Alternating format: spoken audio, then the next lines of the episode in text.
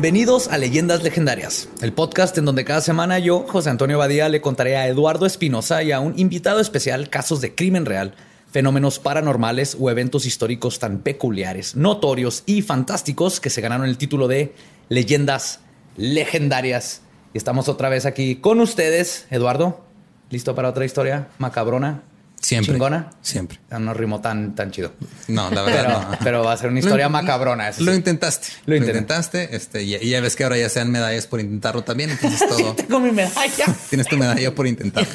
¿Tú qué opinas? Nuestro invitado de hoy, Raúl, ¿cómo estás? Muy bien, este, eh, cumpliendo un sueño. Raúl G. Meneses, te digo la G. Sí, ¿Es Raúl importante? Jiménez es, sí, es, es de García, pero prefiero que sea como G de, como el G. No sé. este, sí, contento, es un para mí un sueño. Como siempre- Mero J. Simpson, ¿no? Como Mero J. Simpson. Eh, digo, pues, me quedé con lo J. Este, no. Eh, pues nada, decirle a la gente que nos escucha nada más, que no nos ve, que soy un hombre, que no es una mujer la que está hablando, para que digan, ay, esa chava me cayó bien. Ay, o- ¿por qué se llama Raúl esa, Ajá, esa mujer? ajá, sí, claro. Entonces, nada más advertir, ¿no? Y, y agradecerles el espacio porque siempre he querido venir a, o a su late night o ahora al podcast, entonces estoy feliz. Entonces, encantados. De hecho, muy buen amigo. Creo que podemos Gracias, decir amigo, buen amigo. Eh, eh, Contigo empezamos aquí en, en Juárez toda la temporada de stand-up. Yeah. Y es para nosotros un honor tenerte al fin aquí en Leyendas Legendarias. ¡Uh! Que terminaron de sobarse sus genitales mutuamente. Ya podemos Ya. empezar con el tema de hoy. Podemos empezar con el tema de hoy. Ahí les va. El domingo 21 de marzo del 2010, Mauricio Guevara y su esposa Lisette Fara llegaron a su departamento en la ciudad de Huixquilucan, en el Estado de México, junto a sus dos hijas, Lisette y Paulette Guevara. A la mañana siguiente, los padres se darían cuenta que una de sus hijas había desaparecido. Y lo más impresionante en este caso va a resultar ser no tanto cómo desapareció la pequeña Paulette, sino más bien cómo es que volvió a aparecer. Como siempre, en un caso no resuelto de México, vamos a ver cómo la corrupción, las influencias y mucha, mucha ineptitud lograron que una o varias personas sigan en libertad a pesar de haber asesinado a una niña de cuatro años. Spoiler, fue uno de los papás. Así que vamos a ver los hechos y las teorías de qué fue lo que sucedió para ver si logramos hilar lo que verdaderamente pasó, le pasó a Paulette.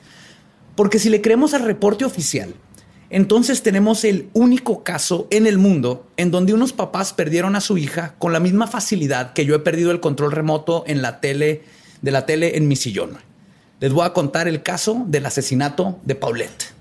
No sé si estás familiarizado con eso, no sé si te acuerdas. Sí, claro, sí estoy familiarizada. 2010. De hecho, se hizo como una, un- una invención ahí en una película de eh, mexicana donde pues parodiaron este caso. Este, y esto muy chistoso porque pues era como una telenovela de este caso. Este, pero pues bueno, pues sí. A ver qué tal. ¿Estás listo? ¿Tú sabes más o menos cómo estuvo y así? Porque- Yo nada más sé que es demasiado improbable lo, lo- lo que nos vendieron. O sea, sí, sí, sí. Esto es así, el- el- yo creo el mejor ejemplo de cómo México de repente dice, ok, sé Ajá, que es pura next. pendejada, pero next, next. Thank you, next. Mauricio Guevara y Lisette se casaron en el 2001. La pareja tuvo dos hijas, la primera Lisette y tres años después nacería Paulette. Prematuramente. Mauricia. ¿No? Lisette y Lisette. Mauricia. Y se escribe Lisette, L-I-Z-E-T-T-E. Lisette. Ajá. Chale. Ok. Les falta una H Y ahí. Paulette también. Y Paulette. Entonces, Ah, sí, Tienen cierto. que rimar. Ajá. Lisette y Paulette. Perdimos a que- una. ¿No? Y luego dicen que yo soy el culero en este podcast, güey. Brinqué muy rápido. Yo soy el- Eh, disculpas, disculpas. Ok. Pues tres años después nace Paulette prematuramente con solo 25 semanas de gestación. Para los que no hablamos el idioma de mamá nueva, esto se traduce a casi seis meses. ¿ok? Es que Ajá. yo nunca entiendo cuando dicen tiene 16 Siete mesino, semanas. ajá. ¿Y el ¿Cuánto? Seis meses. Y esto causó un derrame en el lado izquierdo del cerebro de Paulette. Pesaba 800 gramos y medía 35 centímetros cuando nació. Los doctores no le dieron mucha expectativa de vida, pero Paulette era una campeona Y, y tenían razón los doctores, ¿no? Pues, hasta cierto grado. ajá. Pues sí, mucha expectativa de vida no tuvo. La medicina, Igual, no- creo que- la medicina nos falló de nuevo. no creo que el doctor les haya dicho. Va a vivir cuatro "Event- años, Va a vivir cuatro años y la vas a años". encontrar en un lado de la cama. No, no creo que ese haya sido el diagnóstico oficial, pero Algún día lograremos así con tacto rectal decir "Mm, vas a aparecer en una cama muerto en tres años. Cuídate. ¿Por qué tiene que ser Exacto, rectal? Exacto. Porque todas esas cosas importantes necesitan un sacrificio médico. O para los gays, desde niños dicen, ay, mira qué padre, que ya me de una vez me receten.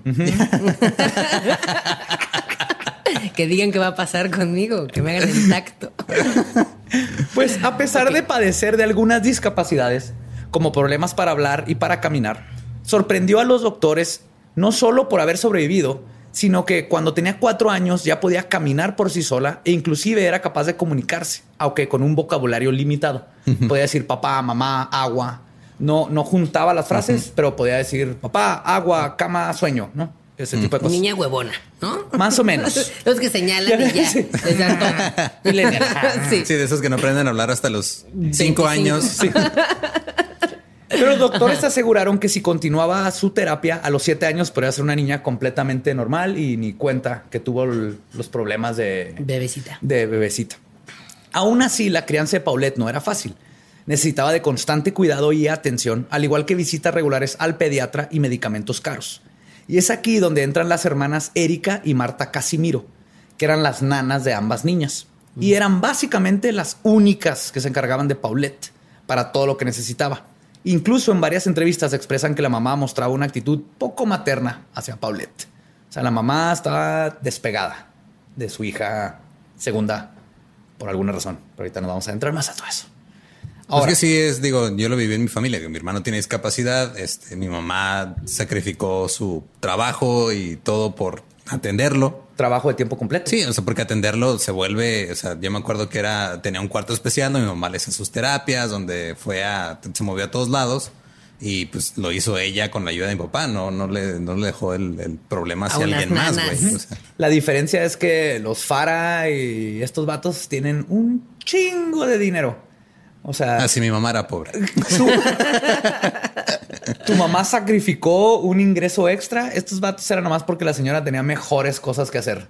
Dinero les sobraba para poder estarse encargando de su hija y no preocuparse de tener que trabajar y llevarle al esposo. Los Guevara y los Fara son familias de dinero y contactos y todo. O sea, los Órale. Guevara tienen este eh, bienes raíces, los Fara vienen de libaneses que tienen tiendas de ropa y viven de dinero. ¿No? Es de ese tipo de familias de dinero viejo. Pues sí, la, la famosa Farrah Fawcett. Ah, ándale. Sí, es de esa familia. Sí, es, es- es la, la tía abuela de, La de tía Paulette. abuela. ok, y luego. Ok. Pues ahora les voy a contar lo que sabemos por hecho que sucedió comenzando el 21 de marzo. Y luego vamos a ir viendo las inconsistencias en el caso y desenvolviendo este tamal criminal. Mauricio y Lisette llegaron a su departamento de dos plantas y 300 metros de superficie con un valor superior a los 3 millones de pesos ubicado en Interlomas, Whisky Lucan, en el Estado de México. Que es de las zonas más caras del país, tienen que saber. Aparte, con ese nombre, Sí, Interlomas. Lucan, Interlomas, Eh, Interlomas. Porque Ajá, le o sea, todo el mundo le dice Interlomas, ¿no? Le dice Whisky Ah, Lucan. no es tanto Whisky Lucas. Sí, le dices Interlomas. Yo le digo Sí, le Whisky dices, Lucas. le dices Interlomas porque Whisky Luca no suena que tiene dinero. Ajá. Pero Interlomas. Interlomas. O sea, güey. Y sí, o sea, si vives en Interlomas eres millonario. Ah, pues ahí viven estos vatos. ahí viven estos vatos. Mauricio y las niñas llegaron de haber estado en otro de sus departamentos en el Valle de Bravo, mientras que la mamá se había ido a Los Cabos con una amiga, Amanda de la Rosa, a celebrar su cumpleaños, el cumpleaños de Amanda. Las nanas se encargaron de meter a las niñas a la cama. Lisette se despidió de Paulette, le apagaron la luz y cerraron la puerta de la recámara. Pues la metieron muy bien a la cama, ¿no? Por lo que se vio al final. Oye, que no tenga frío. Te voy a hacer taquito. Para, para, para los que no saben de este caso, espérense, espérense. Estos chistes van a tener sentido en un ratito. Ay, güey, van a tener sentido, pero van a seguir siendo igual de culeros. A la mañana. Está bien, ya no está aquí con nosotros la. No, no, no, no va a decir, ay, qué feo hablaron de mí. Pues no. No, no, y aparte esto, este- Aparte, no tenía el vocabulario para decir Ah, que claro. hablaron de mí. pero de hecho, Feo, decía. vamos a reír un chorro de ti, Paulette. Ajá. Pero esto es por Paulette. Aquí vamos a desenmascarar a los imbéciles que hicieron esto. Ok. A la mañana siguiente, el 22 de marzo, cuando las nanas fueron a despertar a Paulette para prepararla para ir a la escuela, se dieron cuenta que no estaba en su cama. Al principio no pensaron nada de eso, ya que era común que Paulette se levantara sola de la cama y fuera a hacer cosas, como cualquier niña de su edad. Pero después de buscarla por todo el apartamento y no encontrarla, el pánico comenzó. Le preguntaron al papá, quien venía llegando de hacer ejercicio y de desayunar con su hermano, que si la habían visto, a lo que solo contestó que si ya le habían preguntado a la mamá. Cuando le informaron a la mamá, lo único que dijo es, ¿cómo que no está? Pues no sé, checa ahí en los juegos y siguió fumando y usando su computadora. Después de unas horas y haber buscado en todo el departamento, ahora sí las hermanas Casimiro estaban seguras que Paulette no estaba. Los papás seguían despreocupados. El papá fue a buscar en un closet, vio que no estaba y dijo, pues no, quién sabe.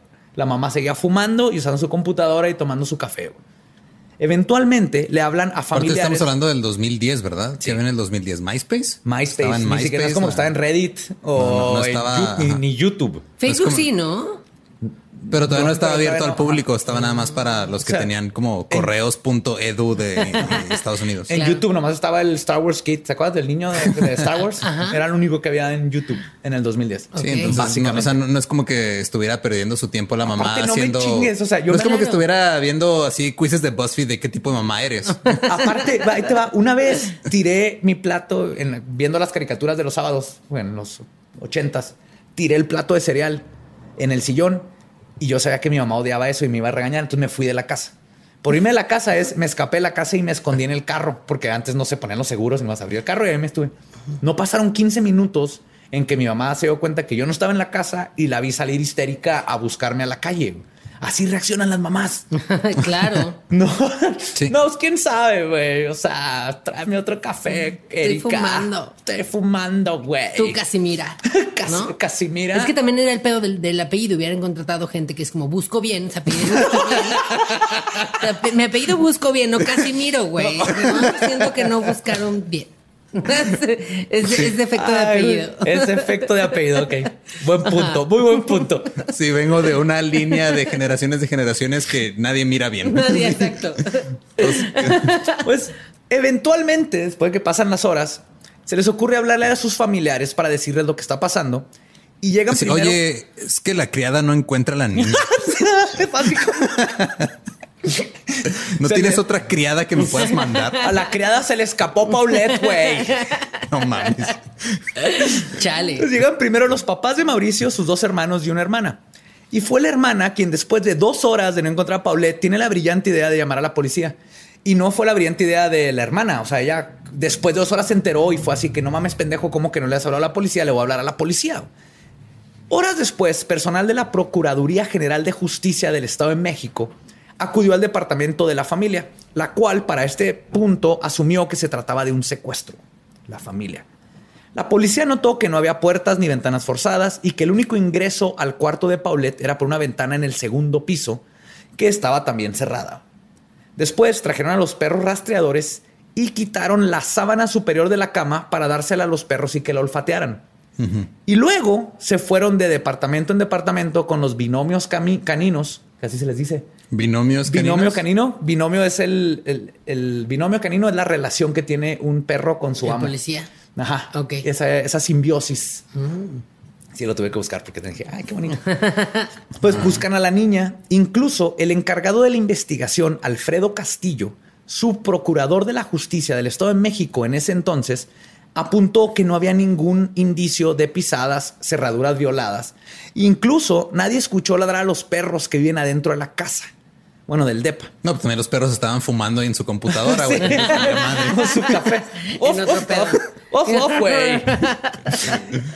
en resumen, no había nada que indicase que un intruso hubiera entrado a la casa. También fueron a revisar las 16 cámaras que se encontraban en el, en el edificio, pero los guardias indicaron que las cámaras no graban nada y solo sirven para monitorear. Ya. Sí, es que nomás están los guardias viendo monitores, si pasa algo raro van y lo atienden, pero no se está grabando. No graban. Aún así. Que es típico, ¿no? Además, siempre, o sea, como cuando existen las cámaras, es como, claro, revisemos las cámaras de seguridad. Ah, es que no graban. Entonces, como, entonces, ¿para qué putas están? Es que, es que sí, este, digo, cuesta mucho dinero tener ese almacenamiento.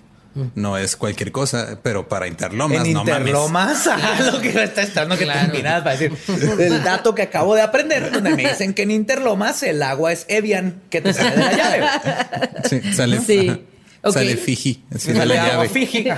Tiene la calcámara. Bueno, depende de lo que pagues, ¿verdad? Pero si viene agua, te bañas con agua Fiji en Interlomas. Pues aún así, los guardias no vieron a ninguna persona sospechosa entrar o salir del edificio mucho menos con una niña de cuatro años. El 24 de marzo se lanzó una campaña mediática para localizar a Paulette. Se pusieron más de 20 espectaculares y decenas de mantas con la foto de la menor en puentes peatonales de la Ciudad de México y zona este, conurbada. Y salió en todas las noticias, ¿no? Sí, yo me acuerdo que era López Dóriga, así todo el día hablando de Paulette. Trending topic. Y fue la hermana de Mauricio la que ya usaba internet y empezó a mandarlo por todos lados. Ella fue la que viralizó, literal. Perdón, literalmente todo lo que está pasando con Paulette. Pero nadie tenía información sobre ella. El 26 de marzo, el procurador Alberto Vaz que para mí es que es como el archienemigo del viene viene. el viene viene contra el Vaz este fue un gran chiste. hasta ahorita es el chiste del podcast. Pero además es raro porque si apellidas vas, cuánta, o sea, no es como un apellido común, entonces seguramente sí hubo una relación. Sí, hubo incesto, a huevo. sí. Sí. Sí. Sí, sí, Ahí fue donde hubo el cae, donde vas, vas, no. Vas, vas. Vente, vente. Vente, vente. Vas, vas, vente, vente. ¡Pum! Primos hermanos claro. en una sola persona. ok. Pues Bas Bas personalmente examinó la casa y el cuarto de Paulette y determinó que no había nada extraño. Digo, fuera de que faltaba una niña de cuatro años, el día 27, Lisette hace varias. Fueron Monsters University. Claro, claro, güey. Se la llevaron al otro. Es como boom. En el closet. Sí. Ah, pero quiero no pensar eso. Quiero pensar eso. Bueno, perdón. Ajá. Qué pendejada. Pero creo que era importante por esta posibilidad. Creo que, eso hay que llevarnos de este episodio. al final de cuentas, todo fue como Monsters y llevaron a Boo. Y por eso no estaba. Y por eso no estaba. Bueno, perdón. El, el, perdón. El día 27, Lisette hace varias entrevistas con la prensa. Unas en el cuarto de Paulette, sobre la cama, donde declaró cosas como, y cito, pues lo primero que pensé es que se cayó en la alberca, fui a buscar y no estaba. Entonces dije, pues se cayó al barranco, fuimos y no estaba. O sea, ¿Harry Potter o qué? Así dijo. Así dijo la, mamá, la mamá paniqueada porque no encuentra a su hija porque tiene cuatro o cinco días sin saberlo. Si voy a hacer una referencia millennial, a ver si sí, sí, eso hace que el público me acepte. Deja tú, aquí lo que me da coraje es qué chingados tiene que ver Harry Potter. Magia. Pero le hubiera llevado, le hubiera llegado una lechuza su carta. hay, hay evidencia de que te aceptaron a Hogwarts. No, no te secuestra Harry Potter. Pero obviamente Lisette es una pinche muggle que vale madre. O sea, ella no es se el problema aquí. Pero espérense, en otra ocasión, y cito de nuevo, dijo: Ya estoy llegando a la conclusión de que se la llevaron los ovnis. y se ríe.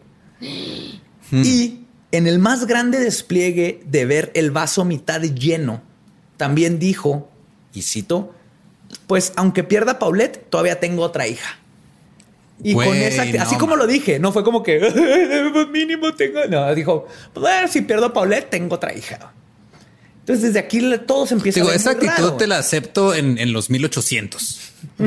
porque ahí de cada tres que tenías se te morían dos. Por eso tenías que tener 26 hijos, porque alguien tiene que arar y mover. Sí, por eso, por eso el promedio de, o sea, el, este, la esperanza de vida. La esperanza de vida era corta porque si, si, si pasabas de los 30, si vivías hasta tener 90 y algo, pero llegar a los 30 era el pedo. Claro. Pues este tipo de comentarios, aunados a actitudes muy peculiares y extrañas por parte de los padres, hicieron que el 29 de marzo la Procuraduría General de Justicia del Estado de México solicitara el arraigo para los padres y las nanas de Paulette, con el argumento oficial de que existían inconsistencias y contradicciones en sus declaraciones y que incluso habían incurrido en falsedades, según indicó Sí, sí. el Bas Bas. A ver, ya revisamos el expediente. Primero menciona a Harry Potter y luego a ovnis. No hay ovnis en Harry Potter. ¿Qué clase de inconsistencia es esta? Esto es muy inconsistente, claro. Esta mujer es sospechosa. Se ponen los lentes oscuros, ¿eh? Y el 30 de marzo, los cuatro fueron llevados al centro de arraigo de la Procuraduría General de Justicia del Estado de México, o sea, a un hotel. Después de las eh, interrogaciones, los investigadores concluyeron que Lisette no mostraba signos de estar afectada por la desaparición de su hija, Obis, güey. Notaron que estaba a la defensiva, ansiosa y enojada. Tenía un carácter impulsivo y sentía poca empatía por los demás. Mauricio también estaba ansioso. No mostraba ningún signo de depresión y era evasivo e inseguro. Esto es lo que habla en el reporte. Estaban escondiendo algo. Por eso el 23 de marzo se reveló que Lisette había salido con su hija y no había regresado hasta siete horas después. Y el Bas Bas declaró que la investigación ya no era de un secuestro, sino de un asesinato. Aquí es donde dice, ok, esto es un asesinato y pasó aquí y los- no- tuvo que haber sido dentro de este departamento. A la, medi- a la medianoche del 30 de marzo, peritos decidieron inspeccionar el cuarto de Paulette por quinta vez. O como se conoce en México, la quinta es la vencida. Así le llamo yo. güey. Ya no es la tercera. No, la quinta. Bubulubu ya no te dio la cuarta.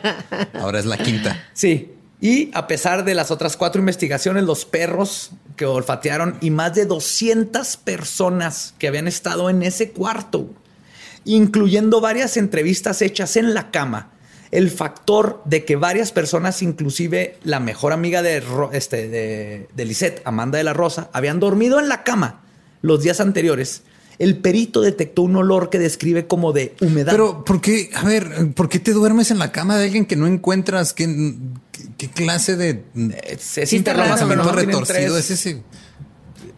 Yo creo que tienen más cuartos, ¿no?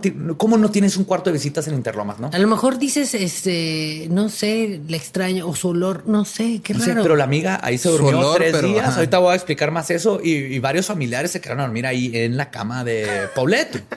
Ahí se dormían. Y las entrevistas ahí eran en la cama de Paulette. Qué raro. También está llegamos todo. a eso. Y más de 200 personas, como dices. Sí, eran, cabrón. fueron como 100 ministeriales, 60 este, de peritos, más todos los familiares. Que y también, amigos ¿por que qué, estuvieron ahí. por qué hay tantas personas investigando este caso en específico y no todo el otro desmadre que está pasando en todos lados en México, güey? Claro, o sea, sí, claro. Interlomas. Claro, Por eso. totalmente. Ajá. Porque ahí hay varo. Sí, ya, disculpa, le pasó algo a unos güeros. Tenemos que. Tenemos que revisar. Tenemos que- perder uno, güey, porque baja, baja ahí el porcentaje, güey. Sí, te- tenemos una. ten- sí, oficial, disculpe, está pasando algo. Este, dime, ¿es un white chican o no? Para ir a atenderlo. Sí, sí, sí.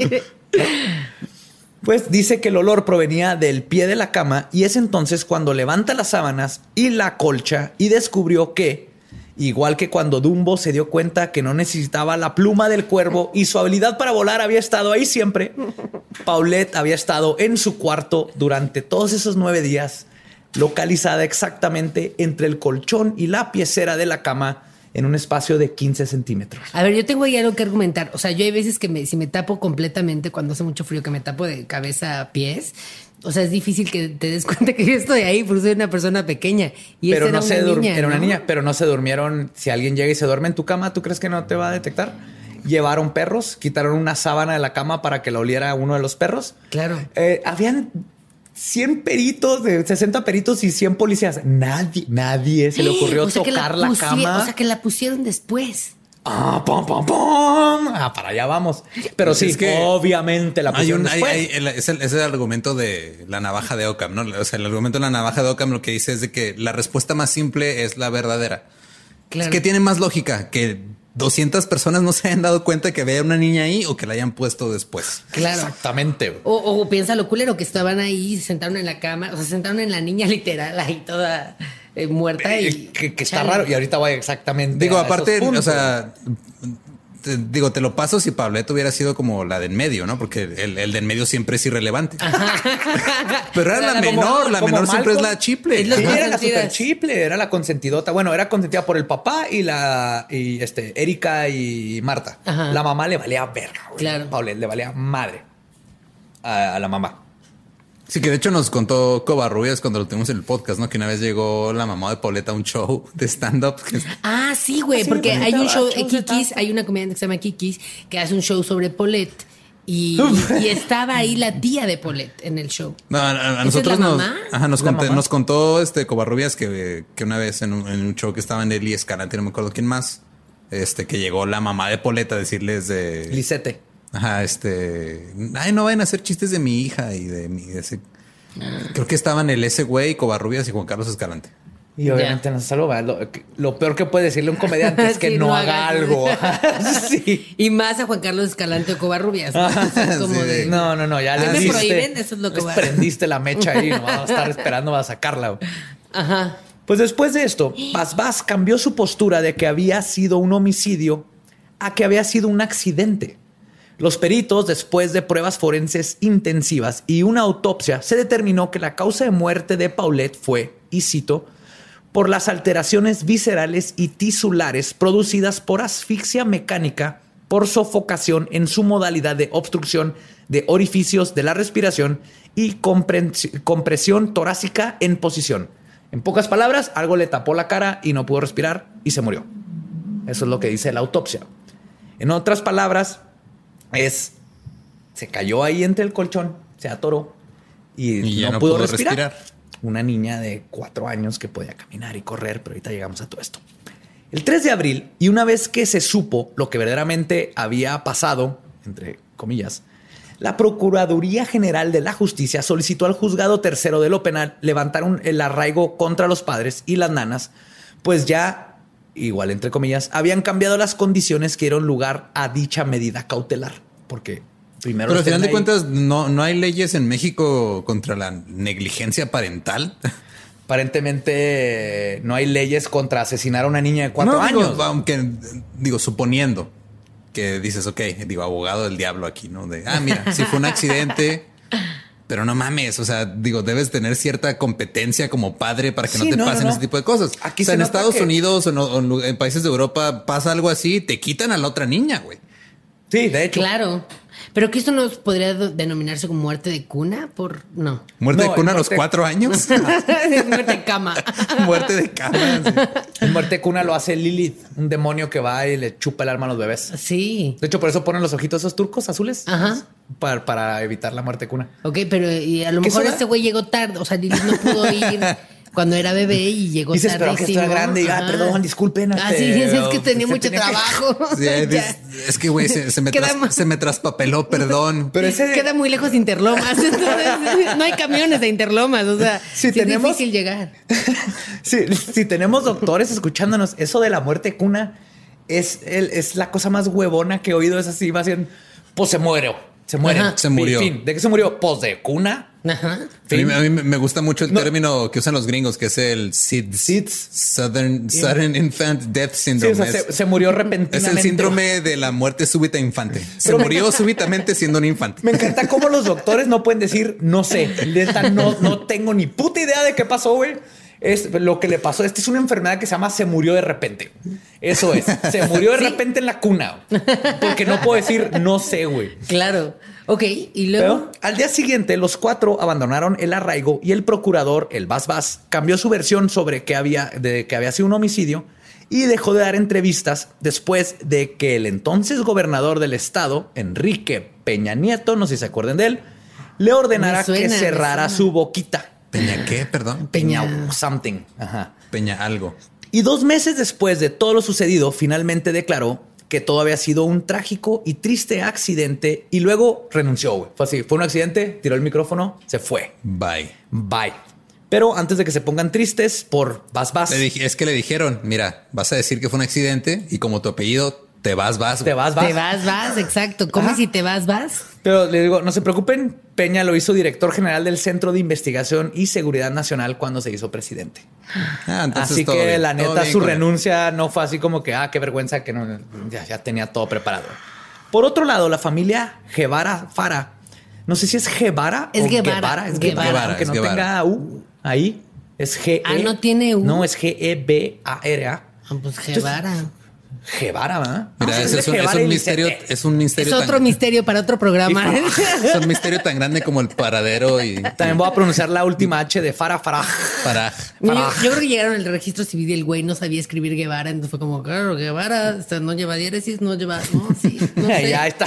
Y lo puso mal, pero Pero vamos a decirle Ajá. más. Guevara, Farah, Ajá.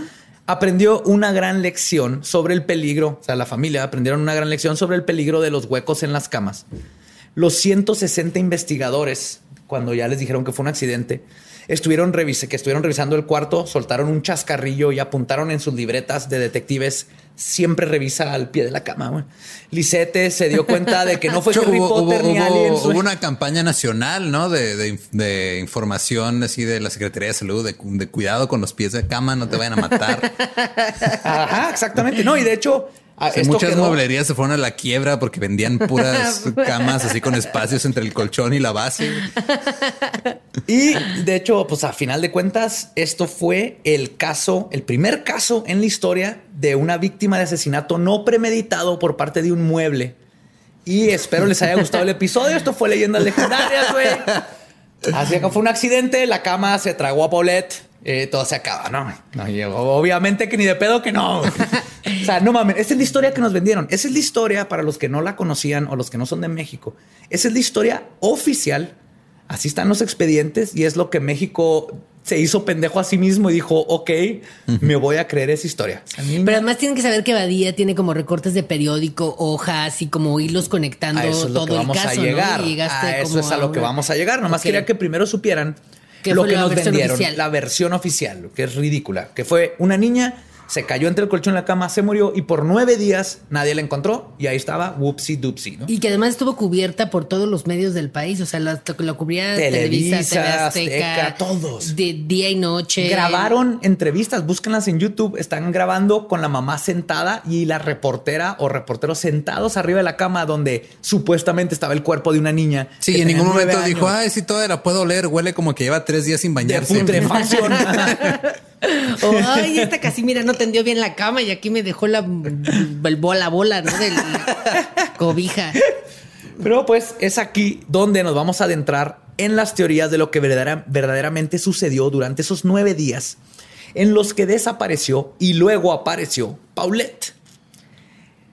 Es que no es posible. Cuando leo esto, siempre digo, güey, si en México hubieran pasado los asesinatos de Manson, yo creo que hubieran dicho, no, fue, fue una ráfaga de cuchillos que se metió por la ventana y como que acuchilló a todos y los madreó y el accidente. Regresó el chupacabra. Y el chupacabra les tomó fotos. El chupacamas, ¿no? Sí, sí, sí. No, es que me, me dan coraje estos. Me dan coraje estos casos. ¿Cómo es posible? Y toda esta gente que les voy a hablar, todos estos nombres, Pero es que, o siguen sea- teniendo puestos en el gobierno y siguen estando ahí a cargo de Es chingaderas. que ya hemos visto tanta ineptitud en estos casos. O sea, mira, al, al estrangulador de Tacuba lo llevaron al Congreso, güey.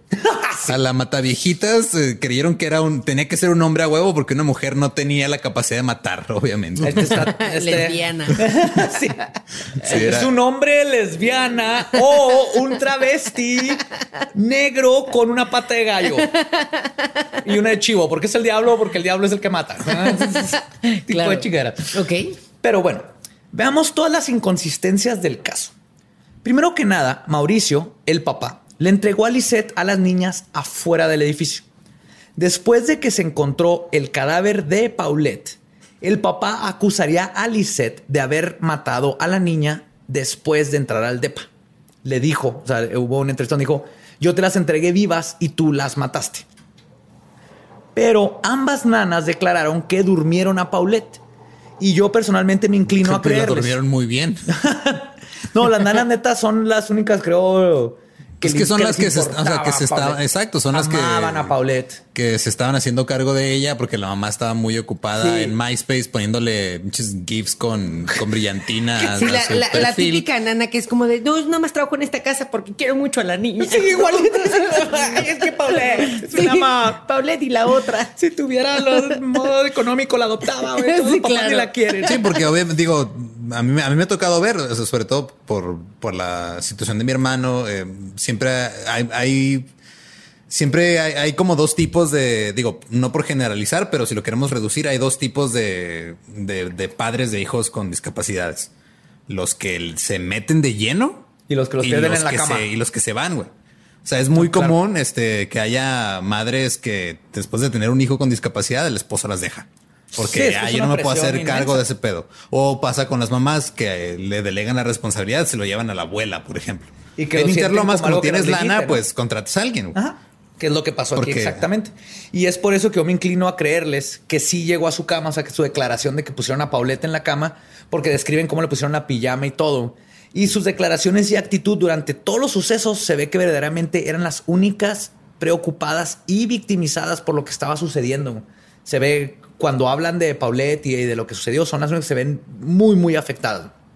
Además, Erika Casimiro declaró que cuando entró al cuarto de Paulette, la cama estaba tendida el día después de que desapareció, como si no hubiera dormido ahí. Aunque sabemos que ella misma quitó las sábanas y hasta puso unas almohadas a los costados, porque hasta lo explica en un video, para evitar que la niña se cayera en la cama. Le pone unas almohadas, pone todo eso. Esto indica que la escena del crimen fue manipulada antes de que se convirtiera en escena del crimen. O sea, ella declara la cama. Cuando yo entré por la niña a las 7 de la mañana, la cama estaba como tendida cuando yo la puse adentro. Luego tenemos lo que, lo que científicamente, perdón, es conocido como total y completo valemadrismo por parte de los padres cuando se enteran de que la niña no está. Pasaron dos horas para que un tercero, no los padres de la niña, llamaran a la policía. Declararon después que se habían marcado a la policía pero se comprobó que no había récord de llamada alguna. O sea, aparte mintieron de que se habían hablado a la policía. Como que se dieron cuenta que, ay, güey, le vamos a hablar a la policía, se ve mal, se ve mal, vieja. Luego empieza el circo mediático y este nos ofrece un vistazo muy íntimo de la dinámica familiar. Lisette Fara, si ve sus entrevistas, se nota desconectada al caso literal como una mala actriz de Televisa actuando el caso de la Rosa de Guadalupe sobre el caso de Paulette. Sí, o sea, si una, yo creo que le hubiera salido mejor a una actriz en la Rosa de Guadalupe que como Lisette. Búsquenla en YouTube. Sí, porque si, no lloras en la Rosa de Guadalupe no te pagan, güey. Porque, y no solo fueron las declaraciones de lo de Harry Potter, Potter y Aliens. Harry Potter. Harry Potter. Harry Potter. del, Jerry Potter. O al cabo tengo otra hija. Sino que fue notorio para todos lo que seguía, lo que los que seguían las entrevistas, perdón, que la señora no tenía lágrimas nunca cuando estaba llorando. Era el clásico de eh, regresenme a mi hija y, la perdí. Pero no hay ni una sola lágrima en los ojos. Si han visto ese tipo de declaraciones, ¿no? Y aunque numerosos estudios en psicología y en las emociones dicen que no es necesario tener lágrimas cuando lloramos, sí mencionan, por ejemplo, Neil Kinman, que tiene un doctorado en estrés. Doctorado en estrés y quien completó un estudio internacional sobre las emociones de las personas. ¿Cómo te dan un doctorado en estrés? Todos los doctorados son en estrés. Te estresas tanto que así, toma, ahí está, güey, ya. Mira, ya, ya baja los hombros, güey, por favor. Pero el doctor dice que el llorar sucede con una variedad de detonantes emocionales y se puede separar en cuatro dimensiones. Llanto por asociación, que lo conoces, llanto social, por algo que pasó socialmente, llanto moral, sentimental y de compasión. Esos son cinco. ¿Le dije cuatro? Dijiste cuatro. Dije una variedad de detonantes. Sí, dije cuatro, perdón, pero son cinco. El punto es que ninguno de esos cinco tenía Lisette. No se le nota y definitivamente, o sea, no se le puede comprobar culpabilidad por esto, pero sí se muestra una personalidad sociópata y sin empatía por parte de la madre, especialmente por cómo se refiere a su hija. En una entrevista donde pide ayuda a la gente cuando todavía se creía que estaba perdida, Lisette dice, y cito, hay gente con corazón y vamos a encontrar a esa niña y se los voy a agradecer. Dice esa niña. No, mi hija, no, mi niña, no, mi bebecito. esa niña. Vamos a encontrar esa niña y lo dice. Es como cuando dices, ah, mira, e, e, esa niña me está queriendo vender un dulce, déjaselo compro. O dile que no esa niña, dile que no traes a esa niña. A esa niña. Y te volteas, ¿verdad? Así lo menciona con, ese, con esa actitud. Y de hecho, esta misma forma de comportarse en entrevistas ha sido visto en mujeres culpables de asesinato como es el caso de Diane Downs, quien le disparó a sus tres hijos en el 83 y luego dijo en entrevistas que había sido un extraño, cuando había sido ella, con el fin de deshacerse de ellos y comenzar una nueva vida con su amante. Tú ves las entrevistas de cualquiera de las dos, igualito, la forma en que lloran, cómo se refieren a sus hijos, todas estas cosas. No soy psicólogo, pero... También hay que avisarle a, a la señorita Downs que se pudo haber ahorrado en balas y en escopetas, nomás en la cama los ponía ya. Que los acomoda ajá, como Tetris. Sí, en, en una cama king size igual y caben los tres.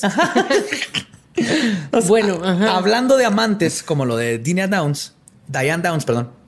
Otro dato que no quedó en la investigación final fue la declaración de Alma de la Rosa, quien confirmó en muchísimas declaraciones en su libro y en, y en entrevistas que se habían ido a cabo a verse con el amante de Lisette.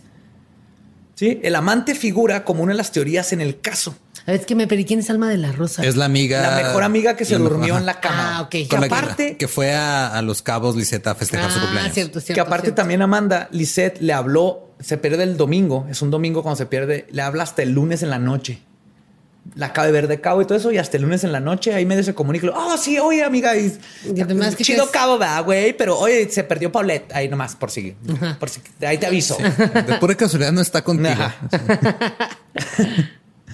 Pero aparte de lo del amante, también la familia está teniendo problemas económicos muy grandes y hay muchos eh, rumores y reportajes, porque son son de los dos, que estaban viviendo separados desde hace tiempo. El papá no vive ahí. Lo que coincide con la historia del papá entregando a las hijas. Claro. Por eso estaba raro que, que luego le grita, yo te las entregué vivas, así que no subieron los dos a la recámara. No, esto coincide con que muchas personas dijeron ya no vivían juntos, entre ellos este, Erika de las Casimiro dijeron que ya no vivían juntos. Entonces, esto indica, bueno, más que indicar que Paulette murió fuera de la casa, indica que el papá no estuvo en la casa o tal vez no estaba ahí en el momento de que haya fallecido. Por lo como yo lo veo, se me hace que no entraron juntos a dormir a la niña. Las, la- las, las, este, Casimiro nunca dicen lo acostamos con el papá, nomás mencionan a Lisette. Pero aquí ya se va a poner intenso, necesito que pongan, pongan pendientes. Luego viene la parte de la cama. Alma de la Rosa se quedó a dormir de lunes a miércoles en esa cama. Tres días. Erika declaró que el jueves Alma les pidió que asearan el cuarto. Porque Y- huele raro. Digo, güey, no es posible que tienes dos muchachas aquí y huele a patas tu coche, tu, tu coche, tu cuarto, ¿no? Ay, sí, ¿verdad? Erika, Marta. Es que hay niños que huelen a patas. Cuando eres niño, como que no estás consciente de tus Hueles olores. a patita, ajá. Y te metes a los juegos estos de McDonald's y las Hijo, huele pelotas. y, asqueroso. ajá, o sea, como que. Pero el niño no te importa, más bien, no te importa, niño. Sí, dices. ah, No, claro que no te importa, pero digo, si hubiera, hubiera sido más creíble que se hubiera perdido en, en un juego de McDonald's que en Sí. su Claro, propia cama. las pelotas. Yo si veo a alguien perdiendo a un niño en las pelotas, espérate, eso se yo mal. oh, claro. Eso se yo muy mal. Perdón. En el juego de pelotitas de McDonald's que en una cama. Pero Michael Jackson hubiera encantado, ¿no? Así Sí. como ven a jugar con esas pelotas de Entonces, Piérdete en ellas. Piérdete en pe- date, date con las pelotas, en la niño. cama. Pues, ok. y luego en su voz. Piérdete en estas pelotas. Ay, sí, qué cosas date, niño. Ay. Las pelotas. Entonces cambian la cama. Las, la- eh, las Casimiro dijeron que ellas eh, volvieron a tender la cama después de que Alma durmió ahí. Y hay un video que muestra cómo es que tendían la cama todos los días que hizo la Procuraduría. Muestra su impecable técnica de mucama. Así ya ves cómo son buenísimas en los hoteles. Sí que. Cómo mete las sábanas por abajo del colchón y todo queda así, pum, pum, pum. Apretadito, apretadito, apretadito. Sí. Y hasta ahorita ambas hermanas siguen sosteniendo que ellas cambiaron sábanas y buscaron en todo ese cuarto y que era imposible que no hubieran visto el, el cuerpo de la niña. Esto es lo más... Las, las, las Casimiro dijeron, yo busqué en el puto cuarto. Yo, yo me hubiera dado cuenta si había el cuerpo de una niña en la cama. Claro. Y Alma no fue la única que se quedó a dormir en esa cama. Varios familiares y amigos durmieron ahí durante nueve días, durante, donde el cuerpo está desaparecido y nadie notó un olor raro o, o, y esto es lo que me dio ñañaras, güey, pensar, sentir sus cabellitos en los pies. Imagínate que Claro. te estires y sientes cabellitos o su algo. Ay, güey, o güey, sea, qué miedo. ¡ah! Nadie, nadie. O sea, no. No. es posible que estuviera ahí una niña y nadie se dio cuenta. güey. Aparte, digo, otra, otra cosa de que no me cuadra de la mamá. Es de que si llega tu, o sea, si llega la criada o bueno, la- las Mucamas. nanas y, y te dicen es que no encuentro a la niña, la reacción de una mamá que quiere a su hija hubiera sido, ¿y si la encuentro yo, qué te hago? Claro. claro. Sí, señor. Sí, Sí, señor. Y en ningún momento pasó eso. ¿No? Güey, qué miedo sentir los pelitos, ¿no? Sí. los pies. O sea, alguien tuvo, era una cama, un adulto, los pies te llegan a la orilla, o sea, ya. ¿Y qué, qué tamaño es la cama? No sabemos, ¿verdad? Es este individual, Ah, matrimonial, si mucho vi las fotos, pero es individual. Ya. Es sea, no Básicamente. era king sí. size, no, ahí no, te no, era para pierdes en niñas, estaba una mandado a pinche hacer. king size. Tú te pierdes no, en una matrimonial, Raúl. Yo sí, en mi Porque cuna. aparte, le- o sea, la cama era un poco más chica porque ella había dormido en cuna mucho tiempo y estaba como ya aprendiendo a dormir en su cama y todo eso. Pero ya tenía rato de esto, o sea, no, no es, no es un factor de que oh, es- Era la primera vez que dormía en esa La niña cama. brincaba de la cama y se iba a agarrar agua y se salía y todo eso. Bueno, pero luego viene la parte de las entrevistas. Hay varias que fueron hechas justamente arriba de la cama. Varios días después de la desaparición, la mamá sale sentada exactamente a la orilla de la cama donde supuestamente fue encontrada la hija. Bueno, sí la encontraron, ¿verdad? Pero donde supuestamente estuvo, Estuvo todo ahí este todo el tiempo. tiempo. O sea, O sea, aquí no culo. la- poner el culo. Digo, no, estamos debatiendo que la encontraron ahí o no. O sea, ahí la encontraron, pero no estuvo ahí No, esos nueve no, no. días. Claro. Y ni ella. Ya imagino llega el camarógrafo de Televisa así de, oiga jefe, ¿dónde pongo la cámara? Ah, mira, ahí hay un ladito del, hay un ladito de la bolita esa que se ve ahí en, en- en el pie de la cama. el bultito de la Es justamente cama. lo que digo. o sea, ni, ni ella, ni los reporteros, ni los, ni el crew, nadie notó el bulto que se hacía ahí. Deja tú, aquí son tres, cuatro días. Si alguien ha dejado tres, cuatro días unos frijoles afuera en la cocina, saben lo feo que huele.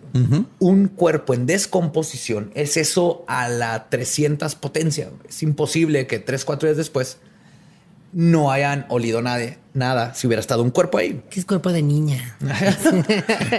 Olía como a Es que era- era- cocoque, leche era- vomitada. era- Era niña bien. Niña, bien. No, lo, lo mecan. Olía a coco, Huele a lo mecano.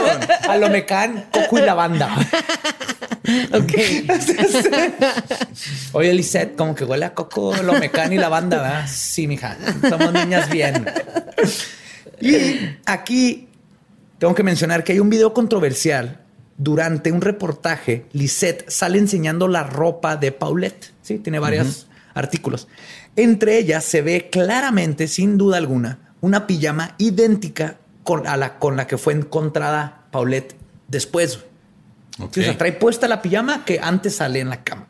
Ahora, yo creí que este era el clavo en el ataúd que iba a cerrar el caso, así que ahí está la prueba definitiva Que la niña no estuvo ahí. todo de el que la niña no tiempo. estuvo todo el tiempo. Pero también encontré una entrevista con Erika Casimiro donde dice que esas eran las pijamas de la hermana y que siempre co- compraban en par todo Ah, y sacó dos. ropa de la hermanita como para enseñar. Entonces ahí queda la duda, pero ahí está una explicación posible de qué onda con ese video, porque sí es todo un debate. Pero de y también video. es como de gente pretenciosa, ¿no? De esa gente que se viste igual, como cuando Marge Simpson usa su vestido Chanel todo el tiempo. Ándale. Y que es como el de, ah, no es que tengo varios iguales. Luego es como, ah, no, lo tengo que cambiar. Pero acá es de gente huevona porque estas personas tienen dinero y podían comprarle pijamas diferentes a sus hijas. Claro. Eso de comprarlo en par es de gente como nosotros, clase med- medieros. Sí, claro. Es que gente, ajá, hay de- dos por uno y, y, ajá, y a esa compras de niña, las dos, "Ey, sí. este es short, para ti es pantalón, no hay pedo. Se ven chidos los dos. sí. Pero eso podría explicar lo de la pijama. Entonces, no hay clavo aún, pero sí habrá. Pero antes de llegar a esto, nos faltan muchas inconsistencias. La que yo creo es la más grande de todo este caso y es con lo que yo creo que es el insulto más grande que nos aventaron en esto, porque no sale en el reporte oficial y simplemente lo hayan intentado ignorar. Al final del caso, es que cuando están bajo arraigo los cuatro sospechosos, Mauricio, Lisette y las nanas, Erika y Marta, los separan para entrevistarlos a solas. Y el subcomandante Juan José Grajero, junto con el policía ministerial Ricardo Arturo Prida Galicia, interrogan primero a Lisette. Le informan que no existe ningún indicio de que haya habido un secuestro. Y ella les dice, y cito, yo sé dónde está Paulette y quiénes la desaparecieron. Fue mi esposo Mauricio. Les dice, de aquí se pasan con Mauricio y le informan que su esposa está diciendo que él tuvo que ver con la desaparición de Paulette. Al escuchar esto, Mauricio dice, y cito, sí, yo sé dónde está Paulette y solamente les voy a decir si me ayudan de la forma legal para que yo no tenga ningún problema con la justicia. Tengo temor de ir a la cárcel, estoy desesperado. Y esto está documentado en la averiguación AM diagonal HUIX 333286 diagonal 2010. Está documentado como una confesión, pero no entra en el reporte oficial y todo el mundo ignoró que ambos padres dijeron estas cosas. Claro, quisieron, porque yo en lo que te contaba de la película que yo investigué se llama La dictadura perfecta. Y ahí se burlan un poco de esto, eh, diciendo que el gobierno estaba haciendo como un chingo de tranzas y entonces como que esto fue como un súper eh, distractor para que la gente dejara de pensar como en qué estaba haciendo el gobierno para... Pues, Eso habla, tal lo agarraron para esa parte, pero en cierto más la investigación sigue siendo un asco. Claro. Que no hayan tomado en cuenta esto. Entonces, para resumir, cuando entrevistaron a los padres, la mamá dice que el papá sabe dónde está Paulette y el papá dice, Simón, yo sé. ¿Cómo chingados pasamos de una confesión a estar abajo de la cama fue un accidente? ¿no? Esto es algo que no tiene sentido en lo absoluto. Pero vamos a analizar estas confesiones un es que no lo dejaron terminar. Dijo, yo sé dónde está. Está en el pie de la cama. ¿Verdad?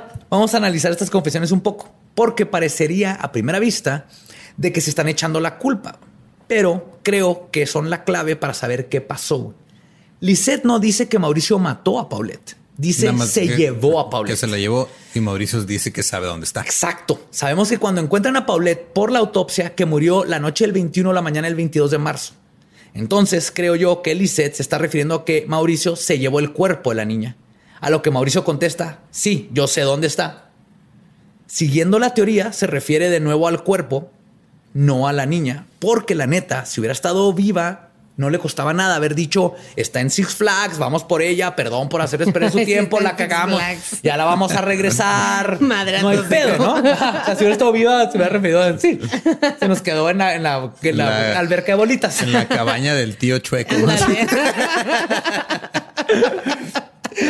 Entonces, pues esto indicaría, usando un poco de deducción y tomando en cuenta que estas declaraciones fueron hechas antes de la farsa que nos dieron, que uno, los dos padres sabían que la niña estaba muerta y dos, el papá fue quien sacó el cuerpo del departamento. Creo que hasta ahí podemos deducir esas dos cosas. Y creo yo que por su declaración de hacerlo legal, cuando dice el papá, vamos a hacer la forma legal, quería encontrar una forma de ser acusado de mover el cuerpo, el cuerpo, más no de, haberla matado. o sea, sería como un cómplice. Como un cómplice, ajá. El rescate. Literal. ¡Ay, ya la maté, pero ahora qué hago con este cuerpo? Llévatelo tú. Ahí voy al rescate, cómplice. claro. No lo pongas en la cama, güey. No te preocupes, nadie lo va a encontrar ahí. Y tuvo razón. Ponle un glade para, que no, para disimular el olor. Un aromatizante. de canela, canela. De canela, sí. Canela tapa todo. Unos... Que no hemos quedado que era Coco y la banda. ah, cierto. Ah, sí, sí. Coco, la banda y la cana. ¿Cómo se llama la cosa? Lo mecan. Lo mecan. La cana es un filósofo. Lo, supieras si fueras una niña bien. una niña bien ni de pedo, güey. De pedo, güey. Ok. unos días después de esta confesión, llega la orden de más arriba de que suelten a los padres y las nanas porque todo es, fue un malentendido y ya se supo que pedo. Ese día es cuando aparece el cuerpo de Paulette. Unos peculiares datos que no vienen en el reporte es que primero que nada se fue la luz dentro del edificio por un buen rato, deshabilitando las cámaras de seguridad y las luces, obviamente. Y es entonces en donde Jorge Rojas González, perito especializado en ingeniería civil, escucharon eso bien, es un perito, pero su es perito de, ingeniería civil, pero está investigando áreas de crimen porque aquí en México me vale verga si eres diseñador industrial o diseñador gráfico. Claro. Se pueden intercambiar. No importa. lo que importa es la licenciatura, etcétera. Pero bueno, es mandado por quinta ocasión a revisar el cuarto y oh my God, detecta un olor de humedad y encuentra a Paulette después de que se fueron las luces. Y luego la tapa de nuevo, güey porque el video en donde la encuentran, hay un video en YouTube, si alguien lo quiere ver, nosotros no vamos a postear. No, no está tan horrible, pero es, el cadáver de una niña de cuatro años, ¿no? Pero está en YouTube. Destapan y ese es el cadáver Está en donde la YouTube y está encuentran. monetizado. Qué pedo. claro. probablemente. Y la mamá haciéndose millonaria, ¿no? Sí. Lo destapan y encuentran el cadáver, pero lo hacen ver como que, oh, no mames, aquí está el cadáver, güey. O sea, 911, pero lo encontraron antes y luego como mandaron traer las cámaras y todo para grabar, para que no hubiera duda de que lo encontraron en la cama. Claro. Pero eh, hasta dicen que el perito, este Jorge Rojas, cuando entró, olió, destapó, la vio y fue y tuvo que ir a vomitar de lo culero que olía todo y de la escena y así. Estos se ven más tranquilos. Y de hecho, aquí sí hay algo que que, que aclarar. Cuando están destapando en el video, dicen, este, dicen así que no mames, güey, la madrearon, güey. Se oye que están diciendo eso los peritos porque levantan las sábanas y hay sangre. Pero ya vi bien el, la sábana y donde hay sangre es lo que estaba pegado a su cara. Ok, Entonces era como poquito desecho de un cadáver que manchó, ¿no? claro. Pero de todas maneras, eso no lo salva de nada. Entonces, pero creo que de ahí viene lo de su instinto fue más del instinto de ver un cadáver y la sangre que de- como científico. Creo que no se debe tomar como hecho que hayan dicho la madrearon, güey. Sí. En el video. Es que es algo que la gente se agarra mucho. Así que, eh, los peritos dijeron que la madrearon, entonces obviamente la madrearon. Sí, pero el perito, su habilidad mayor era saber cómo se construye un puente. O sea, Cómo, no mames. o cómo se cayó un puente y por qué. Y además se sabe que el nombre perito es porque siempre pone peros de todo, ¿no? Así como de, "Ah, pero es que la madrearon, pero es que no Pero estoy de es acuerdo, que- pero... Es porque siempre dice pero, pero está chaparrito.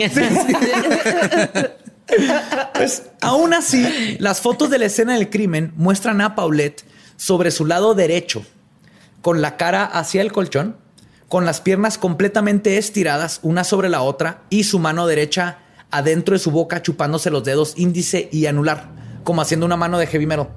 Curiosamente así me chupaba yo los dedos también de niño. Ajá, ajá. Que es como se dedean. No, no es cierto. Sí, sí, sí. Digo, eh, eh, es podcast, pero hombres, ajá, así es como se dedea. Y mujeres y todo. ajá. Estos son los dedos magníficos. Sí. Pero entonces, primero que nada, en múltiples entrevistas y además hay videos, a pesar de tener problemas motrices, Paulette podía caminar sola perfectamente. Hablan de cómo le gustaba de repente bajarse, irse a la máquina de dulces. Entonces salía al pasillo a buscar la máquina de dulces. Incluso fueron a buscarla al parque de afuera cuando la primera vez que pensaron que estaba desaparecida. Porque sabían de su movilidad. No estamos hablando de una niña parapléjica que podría quedar. No, es una niña que completamente tenía, o sea, tenía problemas de lenguaje, tenía algunos problemas motrices, pero no estaba No, hay videos, o sea, cuatro no, capas de blancos no te Sí. no iban a detener a esta niña. güey. no era un vegetal la No, niña. Claro. Además podía No era gritar. Quique Vázquez. Sí, puede Ahí ser. no era, saludos a Quique Saludos Vázquez. a Quique Vázquez, Algún día los nuestro tendremos aquí. Sí. y además, puede decir mamá y papá y hago estas cosas. Pelada puede decir ayuda o me caí o agua cuando le da sed, güey. pero po- podía gritar. Sí, no es una niña porque lo hicieron ver como que era una niña que, ay, pobrecita, dio tres vueltas, se cayó ahí y ¡pup! se acabó el nivel, ¿no? Pero luego, esta es la cuestión de las sábanas, específicamente las que voy a manejar. Ya estamos viendo las consistencias, estamos viendo lo que está pasando, ¿no? Vámonos a la cuestión de las sábanas específicamente, que es gran parte del caso. Si recuerdan, se llevaron una sábana que en los reportes se contradicen entre sí, que era la sábana de caja o la sábana de arriba. Sí, unos dicen que eran la sábana de arriba o la sábana de caja, que es la que pones sobre el colchón. La se que tiene el resorte, la que no se sabe doblar. Ajá, la que nadie sabe dónde. Nada, nada más los japoneses los han doblado. Es el USB. Maricón de... "Uh.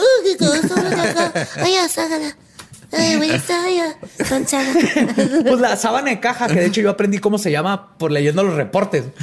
Ese es el USB original. Siempre va al revés de cómo la pones. La pones y siempre van las esquinas del otro lado. ¿No les pasa? Ay, sí, tú, pinche Lolo, siempre sé cuál es la Per- parte de abajo perdón, y pero la horizontal mira, o vertical. yo- Trae soy- una etiqueta. Y aparte yo soy la señora de la casa. Obviamente yo sé cómo poner una pinche es sábana. que yo de soy el que tiende la cama y siempre me pasa, güey. El que punto. te manda a estudiar arte, ya ves. Güey, imagínate que tengo esa eh, poleta y así estás en tu cama y tú, ¡ah! La pinche niña la trajeron acá. Ok. Pero les va. Sabemos que quitaron una sábana para dársela al perro el día que desapareció. El primer Sí. día. Ah, la discrepancia sí fue la del. Porque se discuten si era la de arriba o la de cajón. De cualquier manera, es imposible quitar alguna de estas dos sábanas, sea la que haya sido, sin que se hubieran dado cuenta del cuerpo. Sí, porque estaba presionado contra la sábana. su Contra cara. la sábana se hubiera atorado entre el y, cuerpo y tenía- todo y estaba manchada la sábana de sangre, ¿no? Y cuando, bueno, Sí, cuando la. cuando ya la sacan la ¿Qué es lo que dicen? No, que, y ah, mira, eso. la madrearon y estaba Y manchada. como Sí. empezaste, no, No, era un control remoto. O sea, no, era un control remoto que se te pierde ahí. No, no, era un cuerpo. era un Aparte, si se te pierde un control remoto, reaccionas aún con más urgencia Sí, que como claro. reaccionó la señora esta, güey. Claro. Todo el mundo hemos encontrado el con- un control remoto perdido más rápido que esta gente encontró a Paulette. ¿Sabes, el, ¿sabes el, pánico? El- México. El, pánico que me daba a mí prender la tele y, y que estuviera sabadazo y no encontrar el, control, güey. ¡Ah, quítale, quítale, por favor! ¡Quítale! ¡Desconecten a la verga! Será otro día que vea la tele. sí, claro. La, la, la, la, la, la. Sí. Pero además existe el reporte de que Olincer Castillo García, que fue acusado de secuestro contra la empresaria Lucrecia Pacheco en el 2017. güey. Y en ese entonces era el escolta del entonces subprocurador de justicia del Estado de México, Alfredo Castillo Cervantes, durante el caso. Fue interrogado por un perito cuando lo vieron saliendo del cuarto de Paulette con una sábana en la mano. Le dijeron que les dejaran tomarle fotos y él dijo que no, que era orden del jefe, que era para que lo olieran los perros y se fue con ella. Porque México, todo pues, este vato viene del jefe, es orden del jefe, güey. Entonces, número uno, esta era la sábana donde durmió Paulette y si su asesinato sucedió sobre la cama, que es lo más probable, ahí estarían las pruebas. Dos, si pudo quitar la sábana, entonces la niña no estaba en la pinche cama. Tres, ¿cuántas pinches sábanas tiene esta cama?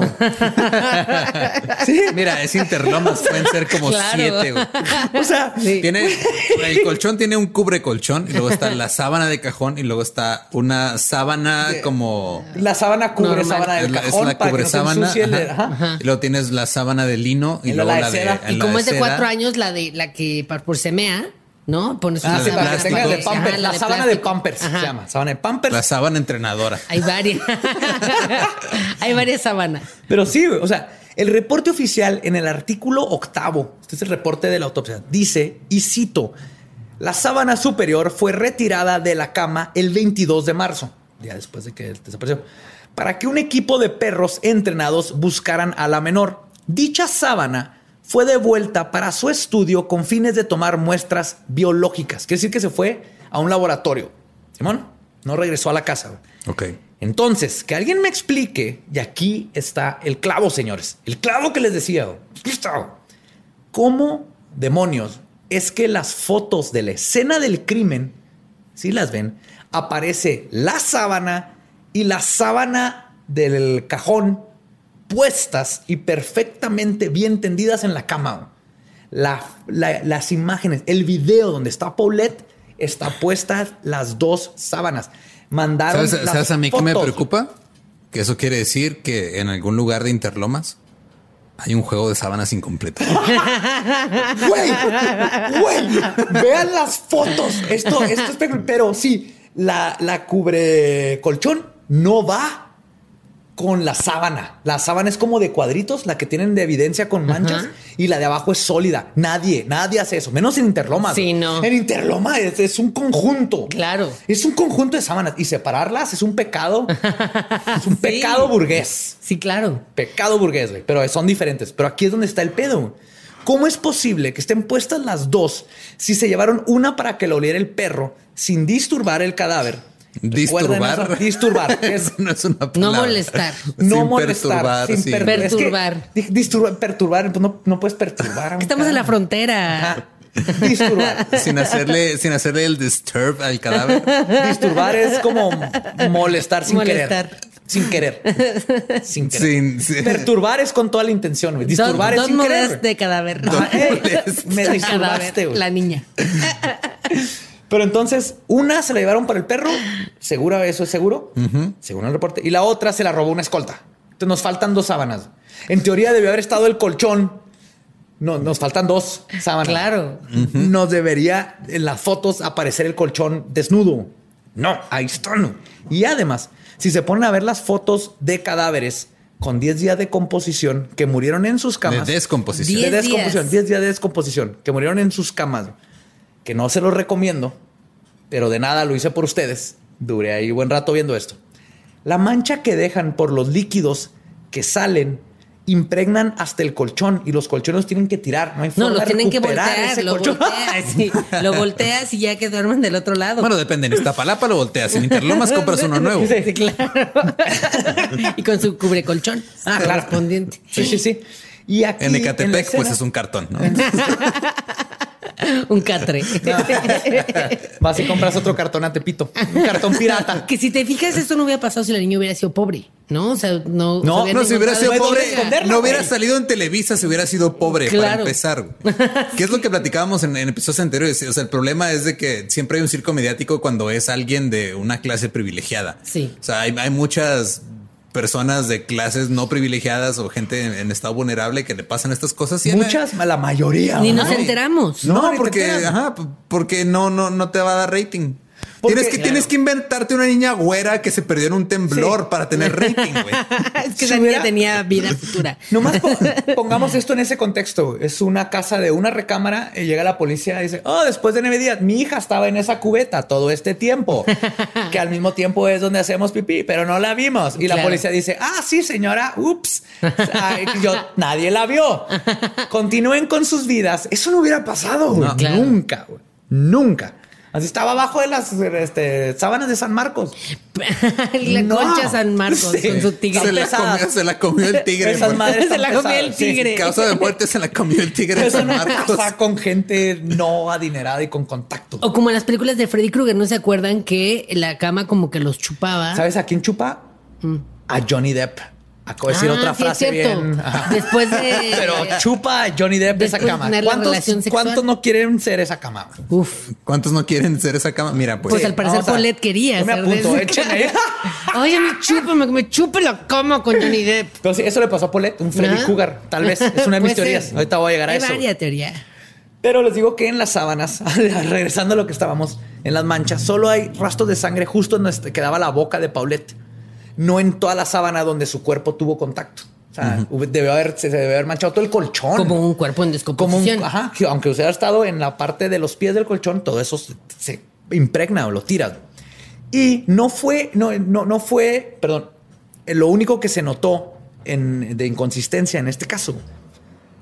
Porque los peritos se dieron cuenta, ¿no? Así de que, güey, ¿por qué no está manchado el colchón? Lo que hicieron No, es- perdón, perdón. Dijeron, pero, ¿y por qué no está manchado? Pero Pero lo que pusieron en su reporte viendo ese, esa inconsistencia, y cito, fue, la sábana del cajón se encontraba a nivel medio del colchón, o sea, como hasta la mitad, no hasta abajo. Y es- esto es determinado en relación a que no presentaba maculación de color café o rojizo. Maculación es mancha. Entonces, básicamente están diciendo, no, debería haber estado manchado y no está manchado. Eso es porque el colchón estaba como que mal puesto. Uno, no me chinguen las Casimiro. Yo vi su pinche forma de tener la Técnica. ca- No hay forma de las Casimiro que hubieran puesto mal el colchón. No hay forma de que esa técnica hubiera fallado. Pero hay evidencia. En el video, en el pinche video donde encuentran a Paulette, está hasta abajo la sábana. Él, él está cubriendo el colchón perfectamente. No está a la mitad. No está como ellos dijeron. Todos lo están manipulando para que quepa a la retórica y a la historia que ellos se forjaron. Claro, imagínate que qué cooler es decirle a las Casimiro como de, ok, eh, bueno, vamos a inventar esta historia, vuelven a tener la cama, pero ahí va a estar la niña. Y ella está ahí llorando, tendiendo la cama. Sí, claro. no, obviamente ahí no estaba. Entonces ya sabemos oficialmente, el, el cuerpo no estuvo nueve días en esa cama. No. O obviamente los que, si sí estuvo ahí, los que quitaron las sábanas tenían que tener la destreza de los vatos, esos que quitan las sábanas con las mesas y no tiran las cosas. Como los magos. Los magos Como de los mago, que obviamente no, güey. Pero ahora también tenemos el factor del colchón en sí. Lo que no es muy comentado es que el colchón originalmente va pegado a la piecera de la cama, güey. no a 15 centímetros de ella, donde cayó Paulette. Sí, originalmente no estaba pegado ahí y en las fotos se nota. güey. Entonces, lo que postularon los peritos fue entonces que Paulette rodó y su peso hizo que empujara el colchón y cayera ahí, ¿no? Ajá. O que usó sus manos y empujó el colchón. Porque todo el mundo sabía esto tanto que hicieron investigaciones. Ah, ya entendí dónde estaba. El, ajá, o sea, toda la idea de esta es de que está dormida, que hizo ir al baño o algo, rodó por abajo de las cobijas sin, sin magullarlas, sin destender ni nada. Empujó el colchón contra la pared por su peso, cayó entre el colchón ahí y sin poder gritar ni levantarse, ahí duró nueve días, se, se ahogó.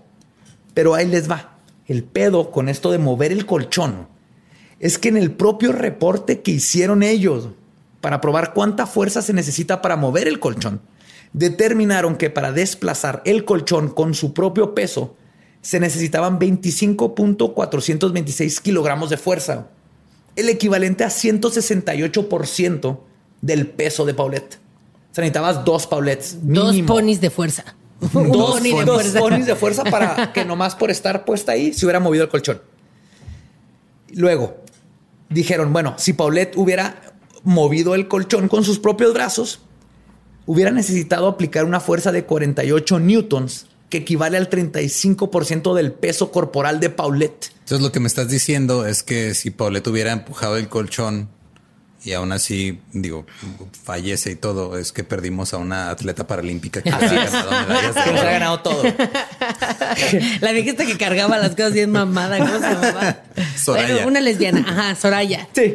Que de hecho es de, es de- es de aquí de nuestro estado. Entonces, Ah, órale. Pues no te atrevas a hablar mal de ella. por favor. No, solo quería preguntar si sigue viva.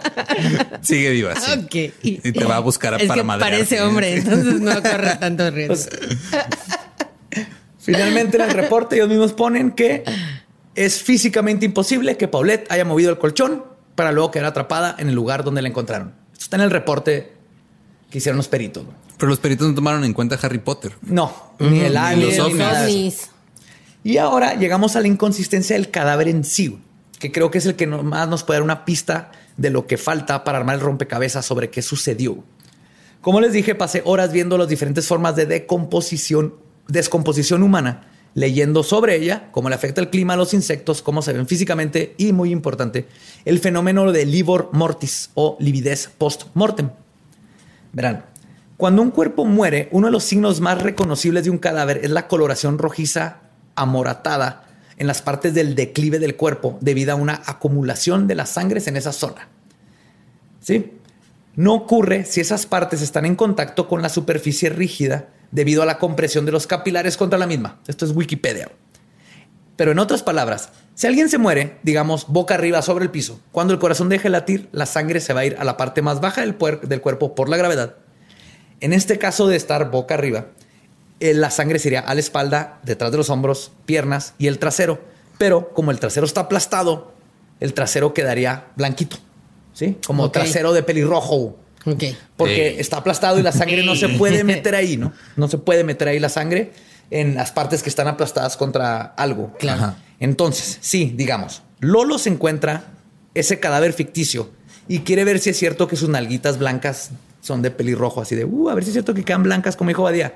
Voltea el cadáver después de lo que, de que ocurrió el Livor Mortis y lo pone boca abajo. Cuando lleguen los peritos, se van a dar cuenta que tiene las nalguitas blancas. Entonces tuvo que haber estado boca arriba, ¿no? Porque si hubiera estado boca abajo, lo que tendría blanco sería el pecho, rodillas, la cara, Sí. lo que está contra algo sólido, ¿no? Entonces, sí entendemos más o menos Livor Mortis, cómo, cómo se puede saber la posición de un cuerpo gracias a esto. Claro. Pues ya sabiendo esto, encontré una foto de las piernas de Paulette y muestran el Livor Mortis todo en la parte de abajo de ambas piernas, Como Todo. si estuviera acostado boca en arriba. los muslos boca abajo. boca abajo. Pero Ajá. cuando los cuerpos quedan de lado, como decían que era Paulette, porque también busqué un chorro de cadáveres así, presentan blancura en la pierna que está hacia arriba, porque toda la sangre se le fue a la pierna de abajo. ¿no? Pero lo más intrigante, intrigante perdón, es que las rodillas muestran claramente ese tono blanco que hablamos, las nalguitas de pelirrojo, y solamente en la parte de abajo, en la parte donde estarías en contacto con algo si estuvieras hincado. Ok. ¿Ok? Lo que indica que tuvieron que haber estado en contacto con una superficie dura para quedar así. Y no soy detective, pero en fotos que vi y usando algo de lógica y sabiendo que para que las rodillas quedaran blancas así, tendrían que estar contra algo duro y las piernas deberían haber estado al mismo nivel para quedar rojas. Esto me hace pensar que esto solo puede pasar si es consistente que un cuerpo esté en una posición dentro de un lugar confinado que apriete sus rodillas, pero no sus piernas, como por ejemplo un refrigerador. Es una teoría mía, nada más. Pero la posición habla de que las piernas y las rodillas estaban con una posición como de feto. Ajá. Y las rodillas oye. estaban pegando con algo, güey. Y tengo una pregunta, o sea, la niña se veía como un cadáver en descomposición de 10 No, días. para o- nada. Ahí voy a llegar a eso. Exactamente, güey. Lo que me lleva a la siguiente parte, y es que no presenta la putrefacción normal para un cuerpo que estuvo supuestamente solo cubierto por sábanas por nueve días. No tiene larvas de ningún insecto y para que estas cosas sucedan, obviamente hay que tomar muchos factores que pueden afectar eh, la temperatura y todo esto, ¿no? Y en el DF casi no hay moscas y por el- todo. Pero, en cambio, hay una prueba que sí es imposible que exista si es que asumimos que Paulette estuvo nueve días en donde la encontraron. Y es la foto de la mano de Paulette cuando la tenía dentro de la boca. Si la ven, pueden ver que los dedos que tenía dentro están magullados por sus propios dientes, como se le mordió, y le salió sangre. No está raro esa magullada por sí solo. Pero, más que nada, aquí lo raro es que la sangre tiene en su mano, que tiene en la mano, está en color rojo vivo, casi escarlata y fresca. Según el diario de Forense Internacional, la sangre al aire libre se diseca completamente. O en otras palabras, se torna rojo oscuro y se empieza como a descarapelar, se hace Sí. como papel. En nueve horas y media máximo. Es lo más que dura. La sangre en la mano de Paulette no se ve más de una hora y media, porque vi así los detalles de cómo de haber estado expuesta al aire. Y mucho menos que estaba en una cama y con la mano está tocando sábanas, está todo, hubiera estado negra la sangre. Tú ves la foto, está fresca.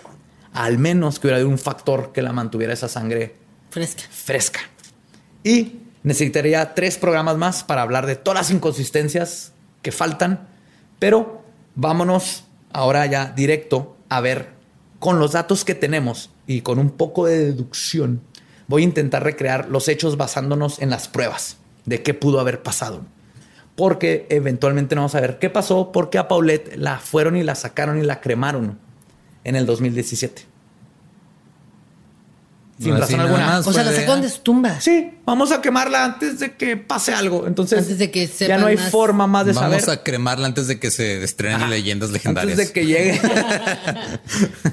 Pero ahí les va. Les voy a tratar de. Basándonos nada más en lo que, en lo que está ahí. ¿no? Los datos que tenemos y con un poco de sección, de, de deducción, perdón, vamos a hacer esto. Y antes de. Yo no estudié criminología, pero tengo toda la vida estudiando casos. No, esto es viendo criminología, documentales. pero, pero piensas que sí. y tengo leyendo sobre ella. Y aunque puedo hacer una, estimula- una estimación, perdón, educada de los hechos, no tengo todas las pruebas tampoco completas, pero esto vamos a hacerlo como un ejercicio de deducción. ¿Estás listo? Sí. Pero, pero, quiero aclarar esto. Si le atino, señor Guevara y señora Fara, les pido porfa, si están escuchando esto, me manden un inbox y me digan, Simón, güey, le atinaste, así fue como pasó. Les juro que no le digo a nadie que tuve la razón. les juro, eso va a ser así, me lo va a llevar a la tumba. Porque además, obviamente, ya es caso cerrado, ¿no? Ya, O sea, lo cerraron y luego acaban de. ¿Quién chingados va y saca el cuerpo de su hija y lo incinera? Si no es para, para terminar de esconder toda la evidencia. Pero ahí le da. Entonces, vamos a cherloquear. ¿Sí? A ver. El verbo de tirar Sherlock Holmes. Watson. Tú, Vamos. Sabemos que lo más probable es que Paulette murió en la noche del 21 o la mañana del 22. Es más probable que, durante la, que haya sido durante la noche porque las nanas estaban despiertas desde temprano para despertarla y llevarla a su eh, escuela y vieron que la cama estaba tendida. Entonces, lo más probable es que el crimen sucedió entre, entre que las nanas la acostaron y que la despertaron. ¿Sí? No más por cuestión de tiempo. Claro. Y dadas las marcas en los dientes, en los dedos de la niña, de Paulette, lo más probable es que fue sofocada mientras se chupaba los dedos, lo que causó la- las laceraciones que se ven en las fotos. Y coincide con el dictamen de la autopsia de que murió por asfixia, pero no por asfixia de haber quedado entre el colchón y, y la piecera. Sí, o sea, alguien la asfixió. Alguien la asfixió, tenía la mano en la boca con una almohada o con el brazo o algo y fue lo que hizo que los dientes le cortaran los dos dedos y sangrara de la mano. De aquí sabemos que el cuerpo fue sacado del cuarto y guardado en otro lugar, ya que es casi seguro que el cuerpo nunca salió del edificio. Hay cámaras y sacarlo y luego volverlo a meter, o sea, el cuerpo de una niña, al día, el día que apareció es casi imposible y hubiera sido riesgoso. Simón. Sí. Entonces podemos asumir que estuvo ahí todo el tiempo. Por las confesiones de los padres, sabemos que ambos coinciden que el que sacó el cuerpo y lo escondió fue Mauricio. Los dos dijeron lo mismo. Por el livor mortis también podemos acertar que el cuerpo tuvo que haber sido movido y escondido en otro lugar en las primeras tres horas de su fallecimiento, porque es cuando empieza ya como a pegarse el livor mortis y ya no se mueve. Ok. Y tuvo que haber sido puesto en la posición que dejó las marcas que vemos en la autopsia. Entonces. Sí, como en posición fetal, ¿no? Así sí. como, y, como y adentro de algo en su rodilla están topando contra algo duro, pero sus piernas tenían que haber estado hacia abajo para llenarse de, De sangre. de sangre. Por los resultados forenses, probablemente fue dentro de una bolsa de plástico porque marcan que tenían como marcas, como cuando te despiertas y tienes marcar la almohada. Sí. Marcan estas cosas, que también, ¿cómo es posible que no? El almohadazo. que no hayan, que no hayan hablado de esto, pero bueno.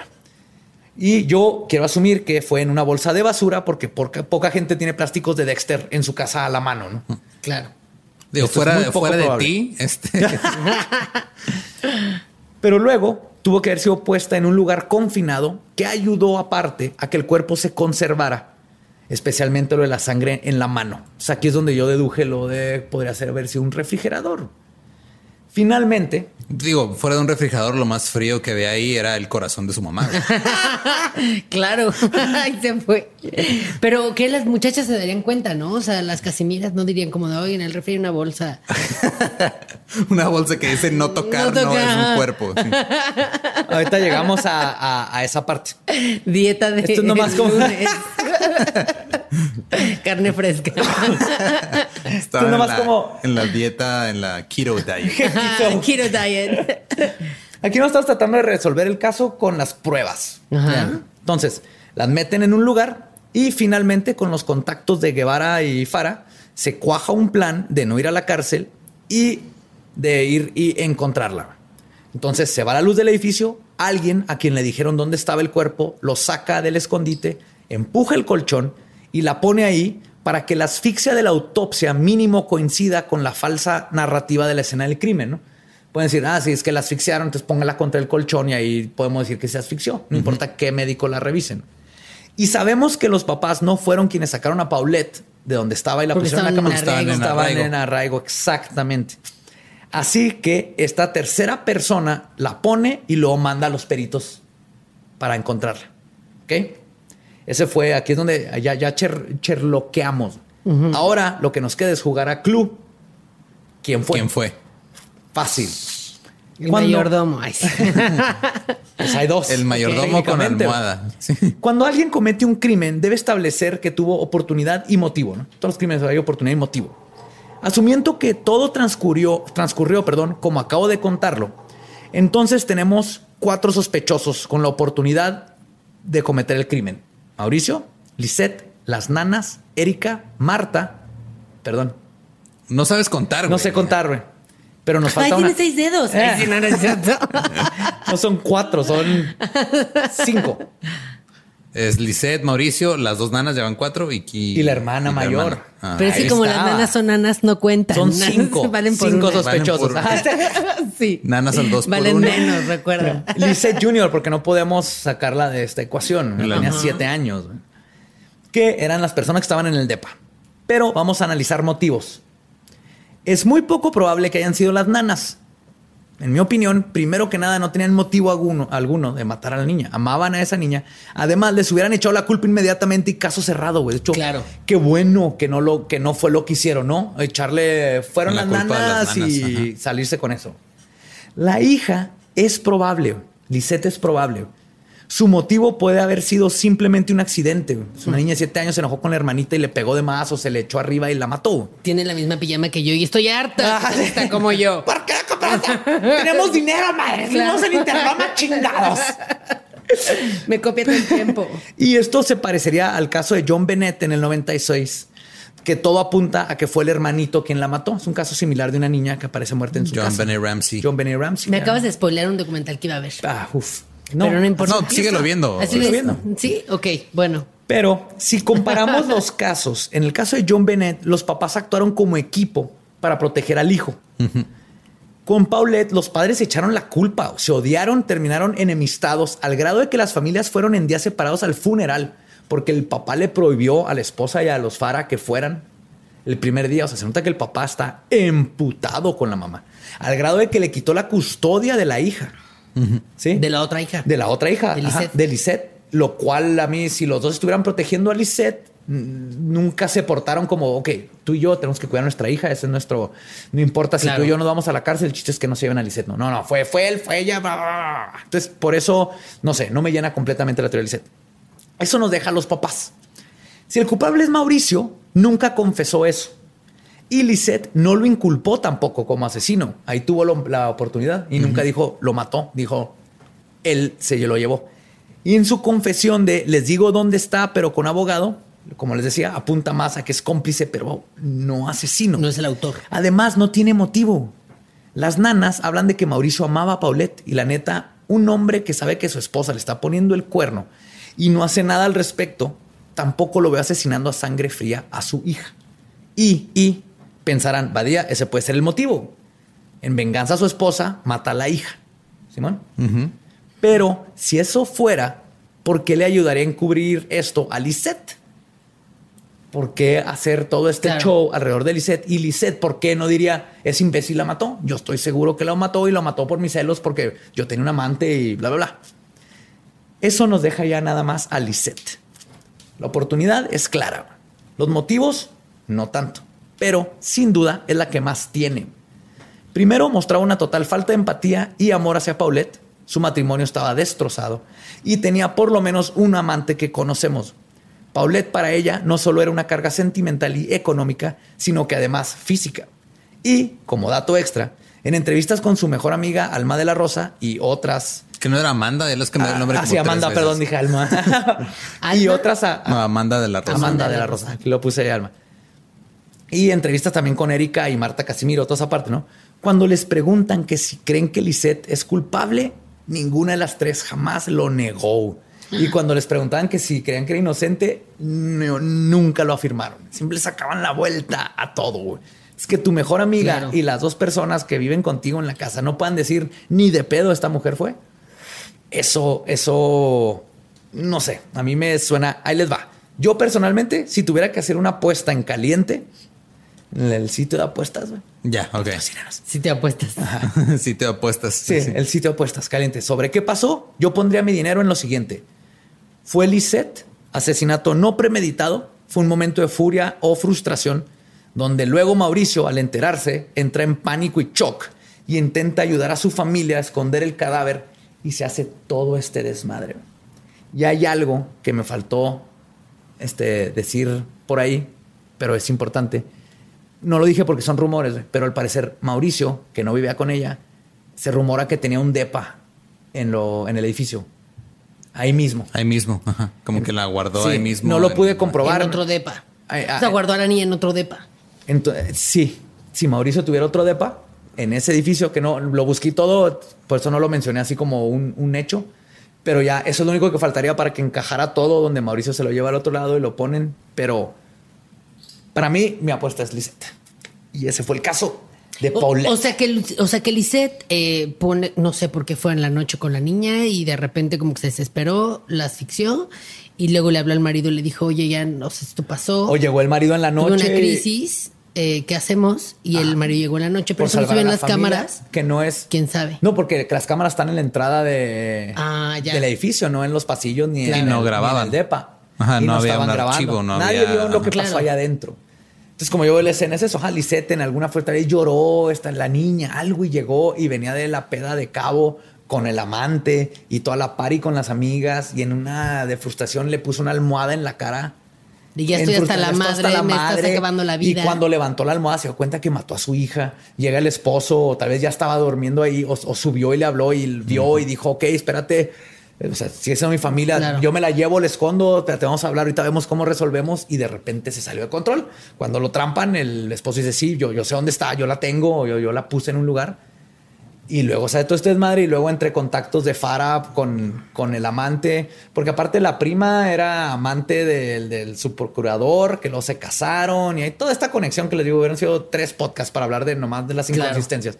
Y de repente les dicen, yo, nosotros lo sacamos de ustedes, nomás díganos dónde está el cuerpo, lo ponemos ahí y bye, se acabó todo. Pero esto obviamente, lo, lo único que sabemos al 100% es que alguien asesinó a Paulette. Y ese alguien está libre. piensas, Rolito? Pues nada, que qué miedo, ¿no? Qué miedo que un no día quiero tú, interlomas. puedes, tú- tú- tú- tú puedes sufrir de eso cualquier día. Tú puedes caer entre el colchón Entre y el la caer- cama. y no tengo la fuerza de empujar el colchón. No, Eh, necesitas 25 newtons o algo así. y ni siquiera hay gente que haya terminado la universidad en mi edificio, entonces sería como, güey, Newtons no creo que vaya aquí a... Pero bueno, es muy raro, no sé, yo creo que además mi casa, por ejemplo, es todo de negro y el control, el celular, todo es negro, entonces eh, sí pierdo cosas seguido. Me da miedo algún día ser Entonces yo- nunca adoptes a un niño africano. O ponle, a un perro negro, ¿no? ponle- si tienes un perro Tampoco, negro, ponle ajá. protector de Cerveza color negra, anaranjado. no. Este- un chaleco fosforescente en todo momento. Pues eso, güey, no sé, eh, me da miedo pensar, como dices, que esa persona sigue en las calles, o sea, que es capaz de Viviendo su asesinar. vida como si nada. Sí, Sí, sin fue, consecuencias. fue la mamá o el papá. Fue alguien en la casa, eso es obvio. Eso es obvio. Puede cambiar. Hay una teoría que fue el, el- el amante que los trampó y el amante se escondió con Paulette y la ahogó para que no gritara. Pero ¿por qué Mauricio iba a, a, A no echar- al a encubrir al amante, amante? ¿no? Entonces tuvo que haber sido alguien en la casa. La, neta, las Casimiro, entonces fue el papá o la mamá. El punto es que fue en la casa y, y no es solo de que estén libres y viviendo su vida a gusto y que vaya a shows de stand-up. A Costco. Es toda la gente que estuvo involucrada. Porque los peritos, viendo todo esto, hicieron un buen trabajo. Imagínate qué culero como perito, güey, que digas, güey, la mataron así, así, así, así. No, güey, ponle que la sábana estaba a la mitad y. Sí, y- claro que eso pasó. Y no se pudrió porque estaba momificado. Fue algo que tuvieron que poner en el reporte para justificar por qué no apestaba. Para Sí. que un cuerpo se momifique, necesitas un chorro.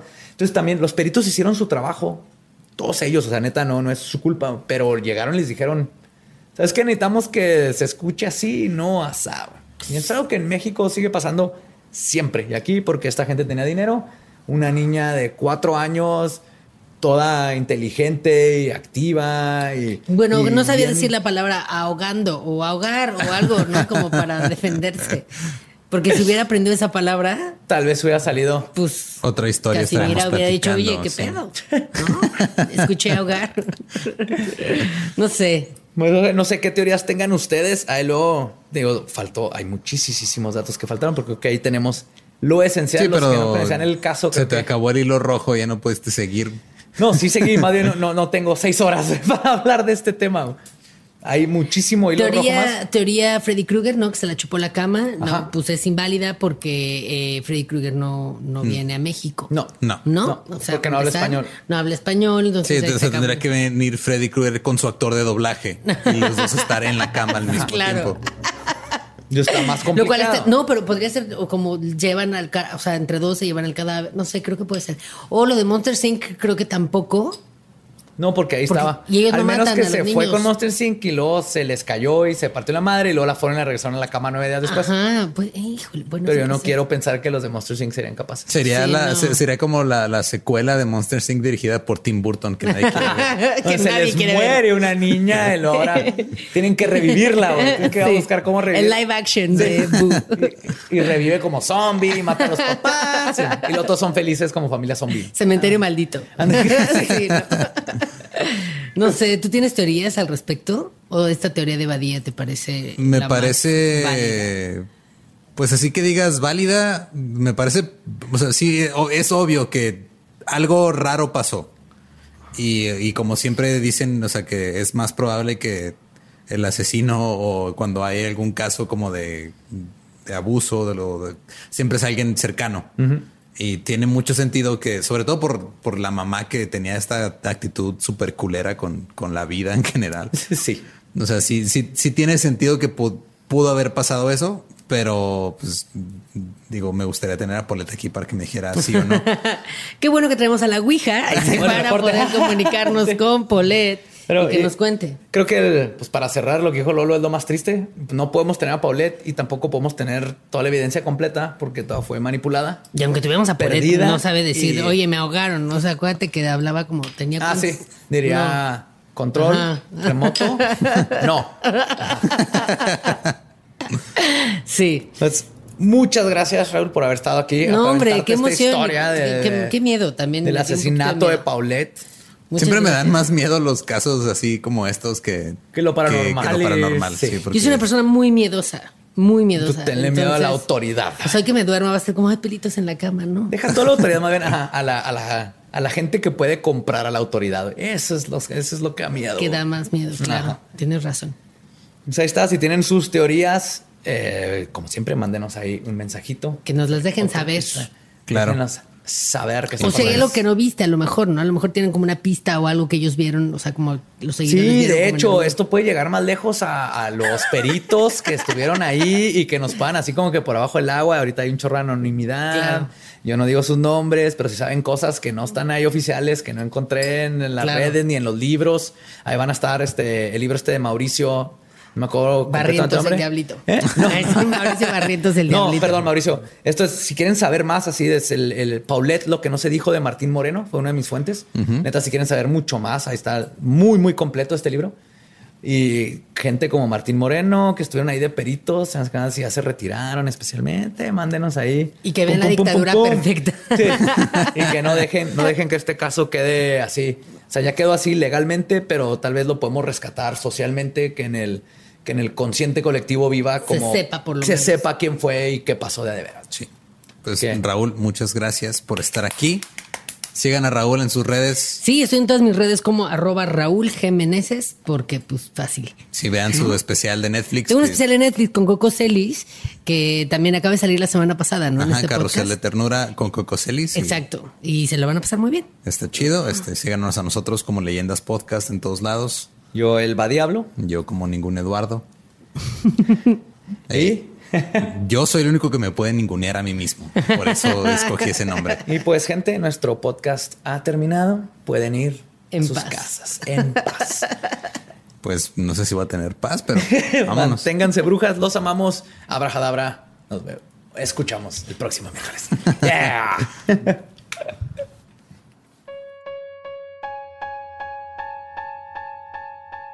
Uh, ese fue un excelente episodio. Tengo que decirlo. Otra vez con la excelencia. Excelente. Fue excelente. Fue, Fue magnífico. fue magnífico. Sí, fue magnífico. Y acuérdense, díganos ustedes sus teorías, porque todo esto es conjetura en la hora de investigar. Faltan cosas, pero llegamos a la hora que, como muchos de ustedes están esperando, que es los saludos. Y ahora les ganaron a todos, porque este es un saludo que queremos dar personalmente a unos amigos que conocimos de Aguascalientes, que no solo son buenos amigos, hacen cerveza. Y no solo hacen cerveza, sino que casi me hacen llorar. Y los que están viendo el video la van a ver aquí. Hicieron cervezas conmemorativas de leyendas legendarias. Le pusieron Beer El que fue un nombre que yo les regalé porque era mi Ah, de hecho, le pusieron Belzebir porque lo dijiste mal porque estabas pedo. Ajá, lo dije mal. El punto es que amo, amo Haunted House Brewery.